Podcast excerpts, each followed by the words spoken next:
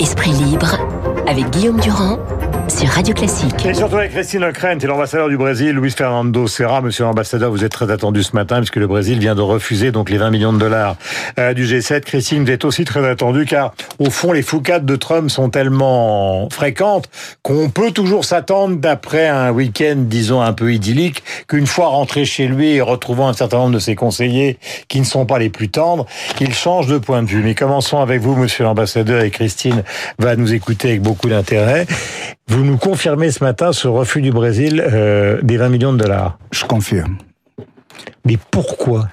Parce qu'on trouve qu'il y a des initiatives dans le contexte de la Convention des Nations Unies pour le climat dont les obligations ne sont pas, disons, exécutées, ne sont pas euh, et elles sont toujours attendues. Mhm. Et il y a des milliards de dollars dans ces conventions-là qui, qui doivent être, euh, disons, offerts aux, aux pays sous-développés qui ont des, des forêts. Et, par exemple, vous allez, vous allez accepter l'argent de DiCaprio, l'argent d'LVMH, l'argent d'Israël, et, et pas l'argent de la France et du G7 parce qu'il y a un problème entre vous et Macron? Non, pas à cause de ça. C'est à cause de, de, de, de la manière. On n'était pas là. On est, on n'a pas été invité au G7 d'abord. Hmm.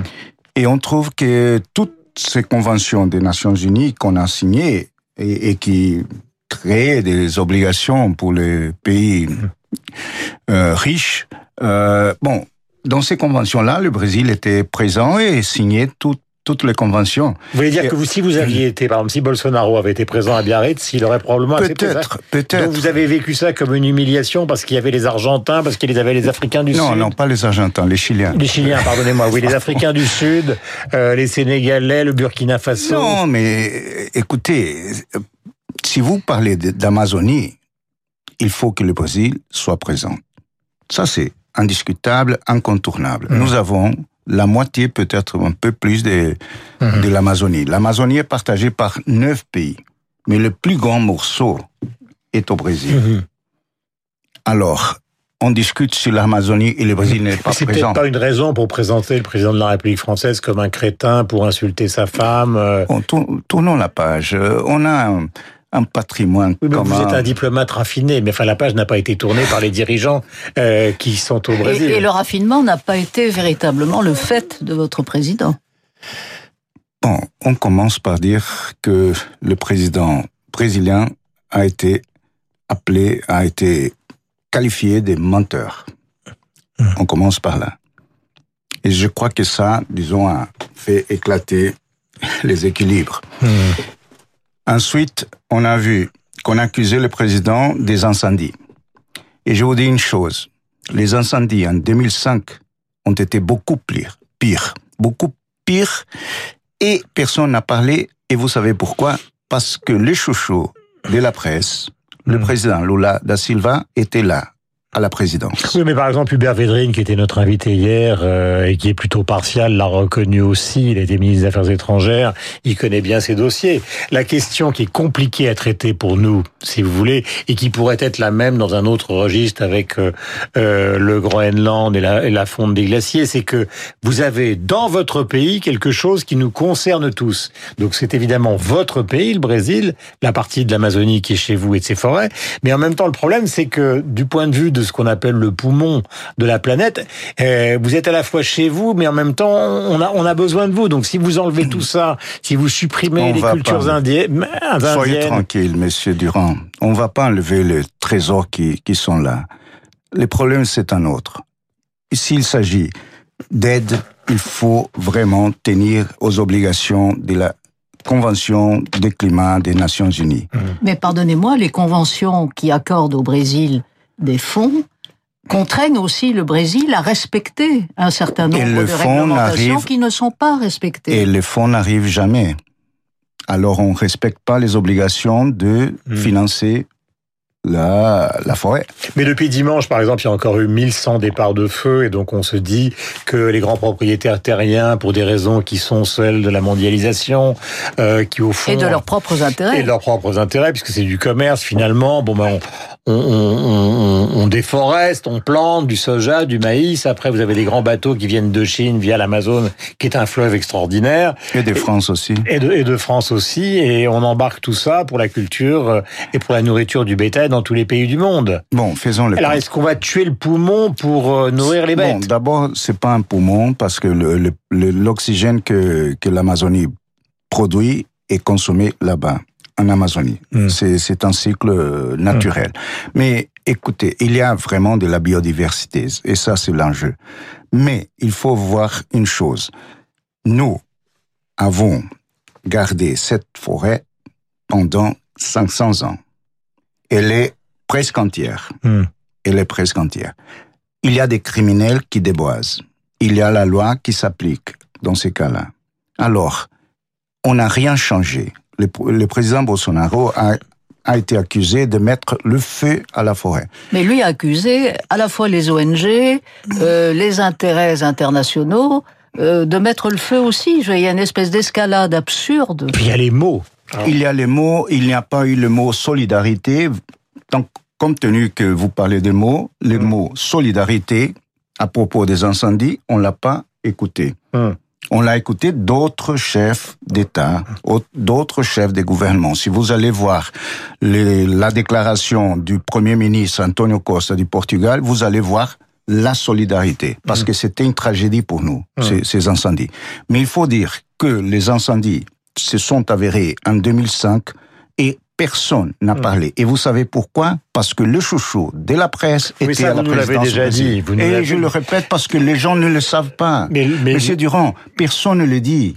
Personne ne le dit. Si, mais c'est pas une raison pour un. Non, c'est pas, c'est pas, une raison, mais, mais la comparaison, la comparaison qui n'est pas raison, la comparaison est toujours avec 2018. Hmm. Alors, qu'est-ce qu'on veut dire? On veut dire que la chose euh, est pire maintenant que l'année dernière. ce matin, vous nous avez confirmé que vous n'accepteriez pas cet argent. C'est une information, c'est la première. Est-ce que vous nous confirmez qu'il n'y aura pas d'excuses officielles euh, des autorités brésiliennes concernant les mots qui ont été prononcés, le crétin, et les mots concernant euh, son épouse? Car après tout, il va y avoir un prochain G7 qui va être élargi chez Donald Trump en Floride. Il va y avoir le G20. Euh, à un moment ou à un autre, Bolsonaro et Macron vont se retrouver. J'espère que vraiment ils s'entendront. Mais ce que je peux vous dire, excuse ou pas? Écoutez, ce que je peux vous dire maintenant, c'est que je trouve Madame Macron une dame très belle, très élégante, très intelligente et très charmante. Hmm. Donc vous faites ces c'est une forme d'excuse que vous faites. Euh, pas, je suis pas à la place du président. Hmm. Si le président me, me, donne des instructions de, hmm. de dire, euh, de demander des excuses, je le ferai. De ma part, sans instruction, je vous dis ça. D'accord. Je vais apaiser le, le climat. restez avec nous, euh, Monsieur Serra. Je rappelle que vous êtes l'ambassadeur du Brésil. Merci. Christine, vous qui connaissez bien la politique américaine, on a vu une sorte d'idylle se redessiner. Alors, on peut, on peut rappeler à ceux qui nous écoutent, il y a eu trois temps. Il y a eu le voyage à Paris de Donald Trump, c'est-à-dire à la fois le 14 juillet, le dîner à la Tour Eiffel. On a l'impression que tout se passait bien, alors que c'était inattendu. Après, Macron va aux États-Unis et là, il essaye de maintenir une sorte de numéro de charme, mais en tout cas d'attitude personnelle à l'égard du président américain pour obtenir à la fois une signature ou une resignature de l'accord de Paris et puis revenir sur l'Iran. Et là, ça ne marche pas du tout. Euh, est-ce qu'à Biarritz, quelque chose a vraiment changé ou est-ce que vous qui les connaissez bien, vous considérez que retourner, une fois retourné aux États-Unis, Trump peut être l'auteur de surprises, c'est-à-dire? Il est toujours l'auteur de surprises, mais ce que ce qu'a vu le président américain en rentrant chez lui, c'est que les marchés financiers ont monté Hmm. Or, s'il y a une chose qui le préoccupe en pleine campagne présidentielle, et au moment où il a besoin de récolter encore plus de millions de dollars qu'il ne l'a déjà fait, je rappelle qu'il bat tous les records à ce stade de, récolte des fonds, c'est bien évidemment d'avoir les marchés, les milieux financiers, le business avec lui à un hmm. moment où la conjoncture mondiale... Et puis les retraités, parce que les retraites aux États-Unis sont souvent indexées sur la bourse. Et si la bourse s'effondre, c'est une catastrophe pour lui. Certes, mais la manière dont il mène je mets ce, terme euh, entre guillemets, les négociations ou l'absence de négociations avec la Chine affole hmm. le business euh, aux États-Unis. Et donc, ce qui s'est passé est là où Emmanuel Macron a remarquablement réussi, à mon avis, c'est qu'il a véritablement maîtrisé à la fois le tempo, comme vous l'avez dit, les différents actes avec les effets de surprise que l'on sait, et il a aussi, d'une certaine manière, convaincu Donald Trump qu'il était dans son intérêt, à lui Trump, de rester dans le moule de quoi? Du multilatéralisme, qui est précisément le système que le président américain voit hégémonie depuis hmm. la campagne présidentielle précédente. Et donc ça, c'est un succès d'autant plus important que l'Europe, pour une fois, est apparue hmm. unie solidaire. Mais vous-même, Christine, disiez au début de cet entretien que Trump est l'homme des retournements, c'est-à-dire qu'il peut très bien approuver Macron à Biarritz et euh, faire trois pas en arrière à Mar del ah, Bien sûr, enfin, on va pas imaginer quel que soit euh, le charme que l'on peut prêter à notre président de la République, que tout à coup, Donald Trump est métamorphosé hmm. euh, après avoir euh, humé euh, l'air de Biarritz. sûrement pas.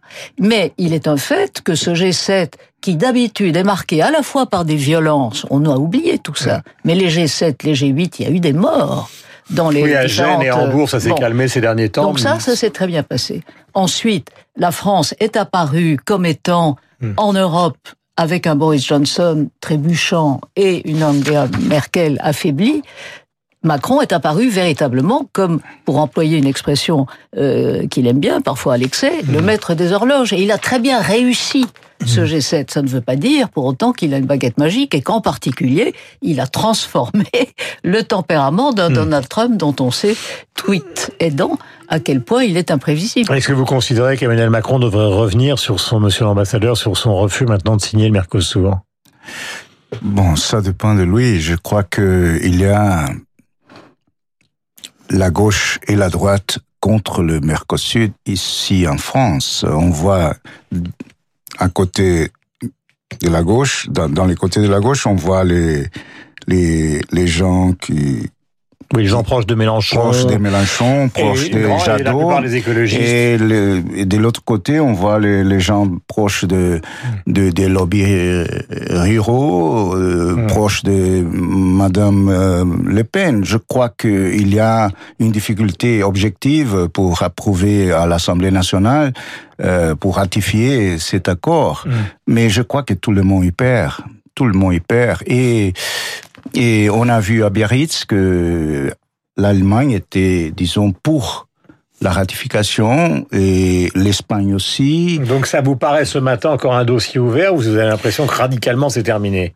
Non, c'est pas terminé. Il faut il faut voir comment les choses évoluent euh, dans la politique euh, euh, française. Euh, je, je, vois qu'il y a des difficultés vraiment très sérieuses euh, parce que l'agriculture brésilienne mhm. dérange. Ça c'est ça c'est le problème des agriculteurs français. Ils voient, ils savent que la que nous sommes très euh, productifs, mhm. très productifs, très effectifs et et on peut nourrir au Brésil sans déboiser 1 milliard 400 millions de, personnes parce qu'on on produit 240 millions de tonnes de grains et, et, on a 210 millions de têtes de bétail. Nous sommes en direct avec Luis Fernando Serra, qui dans le contexte que vous connaissez, le refus des 20 millions de dollars, donc est en direct sur l'antenne euh, de Radio Classique. Christine, puisque nous sommes tranquillement en train de débriefer, euh, il y avait quand même un personnage qui est très attendu dans ce G7, c'est notre ami Boris Johnson,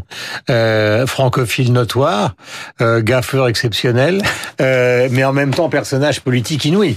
Euh, c'est-à-dire, on est à la fois à Oxford, car il a tous les diplômes de la Terre, et en même temps dans la transgression totale. Oui, comme seule euh, une certaine classe sociale britannique peut en produire, mmh. et, et, et, comme seule d'ailleurs la société britannique le mmh. tolère. Mmh. Parce que un tel personnage chez nous, c'est impossible. Euh, ce mélange de grossièreté et de charme, euh, enfin, on connaît des personnages grossiers. On vient d'en parler d'ailleurs, pardon, Monsieur l'ambassadeur. Mais là, euh, c'est ce qui a été très intéressant dans le cas de Johnson et de Trump, descendant côte à côte l'escalier monumental de l'hôtel du Palais, avec euh, quand même une comment dire une ressemblance physique euh, assez assez frappante, c'est qu'ils se sont empressés l'un l'autre avec le même vocabulaire de dire ça va être formidable, on va signer un gigantesque accord commercial, etc. Mais Johnson a dû reconnaître le lendemain auprès des journalistes britanniques que tout ça n'était pas si simple et que bien évidemment un tel accord avec un pays aussi protectionniste que les États-Unis de Donald Trump, c'était pas évident. Et donc, Aujourd'hui même, le leader du, de la gauche britannique, Corbyn, s'efforce, à mon avis sans résultat possible, euh, de monter une coalition pour faire tomber le gouvernement. Johnson est un Premier ministre extrêmement faible euh, et qui a euh, entraîné en quelque sorte une logorée euh, pro-Brexit euh, qui politiquement va être très très difficile à concrétiser dans les faits. Voilà, parmi les auditeurs de Radio Classique, il y en a beaucoup qui aiment le football, qui se demandent si Neymar, le Brésilien, va rester au PSG. Vous avez une idée, monsieur l'ambassadeur? Aucune idée. Aucune idée. En tout cas, nous sommes aussi ceux qui aimons Vinicius de Moraes, Tom Jobin, euh, Maria Creusa, Toquinho, guitariste, enfin tous ceux qui ont inventé le contretemps dans la musique euh, brésilienne. C'est Jean Gilberto. Déjà au Gilberto, etc. Je sens que vous êtes touché, vous avez raison. Et nous sommes particulièrement touchés aussi, car l'un des plus grands intellectuels français, Claude Lévi-Strauss, a quand même travaillé euh, au Brésil. Et, et, en et, en Amazonie. Et en Amazonie. Surtout au Mato Grosso. Mais il a fondé l'université de São Paulo et ça, on l'oublie pas. Je l'espère. Merci, il est 8h57. Revenez quand vous le voulez, monsieur l'ambassadeur. Pour... Nous rappelons donc que le refus est confirmé ce matin. Euh, Christine, merci. On se retrouve évidemment avec bonheur quand vous le souhaitez. Voici